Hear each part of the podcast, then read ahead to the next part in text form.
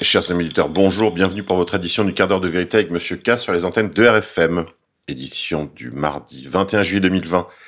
Merci de partager, commenter, mettre des petits pouces bleus. Couillonavirus. Les défaillances d'entreprises vont se multiplier dans le monde. Après le confinement dû à l'épidémie de Covid-19 et la paralysie économique qu'il a entraîné, aucun doute, les faillites vont se multiplier. Pour l'assureur crédit Euler Hermès, tout pays confondu, les défaillances d'entreprises feront un bond de 35% entre 2019 et 2021. La vague commencera à déferler au quatrième trimestre 2020. Elle ne sera pas identique d'une zone à l'autre. L'Asie-Pacifique, première région touchée par l'épidémie, voit l'explosion des défaillances. 31% de hausse. Ce sont les États-Unis qui devraient enregistrer les pires performances. 57% devant le Brésil, la Grande-Bretagne, l'Espagne outre-Atlantique, la propagation rapide du virus a accentué le recul de l'activité économique et généré une crise des liquidités pour de très nombreuses entreprises, précise leur Hermès. Dans le détail, les défaillances croiront à l'échelle mondiale de 17% cette année et de 16% l'an prochain. L'étude prévoit ainsi qu'en Europe de l'Ouest, la moitié des pays seront touchés par la vague dès cette année, en Suède, Irlande, Italie ou encore au Portugal. À l'inverse, l'autre moitié subira une forte résurgence des défaillances en 2021. Ce sera le cas au Royaume-Uni, en Allemagne et en France. En France, le plan massif de soutien aux entreprises, ainsi que la fermeture des tribunaux de commerce et le gel des procédures collectives jusqu'à la mi-octobre ont permis de retarder la vague de défaillance jusqu'au quatrième trimestre 2020 et au premier semestre 2021. Mais il y a des entreprises qui sont déjà en situation de défaut de paiement et qui ne sont pas encore prises en compte dans les statistiques. La déferlante ne pourra pas être évitée, souligne Euler Hermès, qui anticipe une hausse de 25% des défaillances d'entreprises en France entre 2019 et 2021. Ce report n'empêchera pas le pays d'atteindre un triste record en volume, avec 64 000 défaillances d'entreprises en France en 2021. Le tout est qu'un coût économique conséquent. Le passif fournisseur engendré par ces faillites devrait atteindre 4,2 milliards d'euros en 2020 et 5,7 milliards d'euros en 2021 pour un cumul sur ces deux années représentant 0,4 points de PIB. Destruction des dômes. L'enquête se poursuit à Nantes après l'incendie de la cathédrale Saint-Pierre et Saint-Paul. Alors qu'une enquête pour incendie volontaire a été ouverte, la garde à vue d'un homme suspecté a été levée dimanche soir. Les points de contradiction qui étaient apparus ont été éclaircis, a fait savoir le procureur. Selon le procureur de la République Pierre Sénez, en l'état, le suspect n'est pas impliqué dans la commission des faits. En quittant les locaux de l'antenne de police judiciaire, il était extrêmement fatigué, passablement secoué et interrogatif sur ce qui s'est passé. Cet homme a été interpellé samedi après-midi dans le cadre d'une enquête ouverte pour incendie volontaire. L'annonce de son interpellation et de son placement en garde à vue avait surpris ceux qui le fréquentaient au quotidien à la cathédrale. En fait, il était un des volontaires qui s'occupait de ouvrir et fermer la cathédrale. Le jour de l'incendie, c'est tombé sur lui. La piste criminelle reste maintenue, comme la découverte de trois départs de feu à l'intérieur de la cathédrale Saint-Pierre et Saint-Paul touchés par les flammes le 18 juillet suggère en effet une piste criminelle.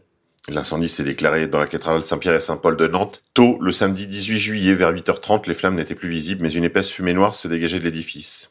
Tout ça n'a fait que raviver les souvenirs de la destruction de Notre-Dame par les flammes, 777 ans après euh, la destruction des Talmuds sur la place de Grève, sur ordre du roi Saint-Louis. On dirait que cette guerre millénaire contre l'Église se poursuit. Je vous signale un très bon papier de mes confrères du Temps intitulé L'usine à gaz de l'Union européenne fonctionne à plein régime. Plus divisé que jamais, les 27 s'avèrent incapables de s'entendre sur un plan de relance post-Covid-19. Les médias fustigent ce climat de défiance et du chacun pour soi qui mine l'Europe.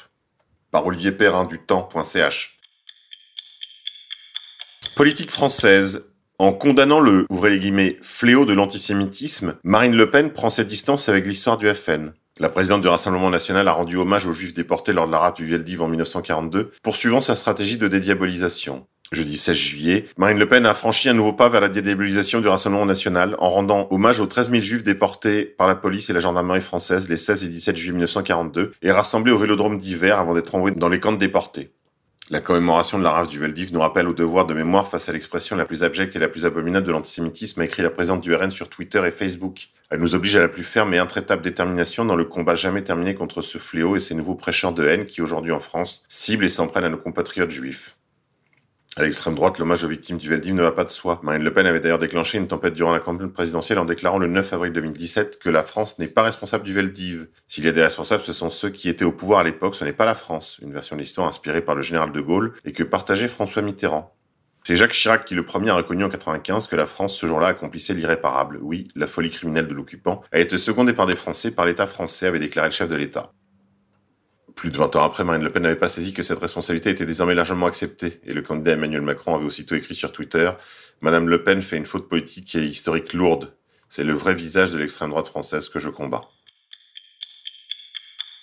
International. Les portraits de Bill Clinton et de George W. Bush décrochés du hall de la Maison Blanche. Les portraits officiels de George Bush et de Bill Clinton, exposés jusqu'alors dans le hall d'entrée de la Maison Blanche, où Donald Trump pouvait les voir quotidiennement, ont été retirés pour être suspendus dans une pièce peu visitée de la résidence présidentielle, a affirmé vendredi CNN. Pas de répit pour les contrevenants, le port du masque sera obligatoire dès lundi 20 juillet dans les espaces publics clos dans le cadre de la lutte contre l'épidémie de Covid-19. Les personnes ne respectant pas cette obligation pourront se voir infliger une amende de 135 euros soit la même que celle appliquée dans les transports publics, a indiqué le ministre de la Santé à France Info dimanche 19 juillet. Sous prétexte de trois cas en Mayenne, BFM TV tente désespérément de relancer la psychose générale, la polémique autour des tests, le débat du confinement-reconfinement, le jaillissement des clusters miracles pour le lobby médico-médiatico-politique, bref, toute l'arnaque du Covid. Si l'épidémie de Covid-19 s'accélère dans les prochains jours ou les prochaines semaines, des mesures de reconfinement pourraient être rapidement reprises. Un plan interministériel est en phase d'achèvement. Les dispositifs seront localisés. Allez les fils des dômes, c'est tout pour aujourd'hui, je vous dis à demain.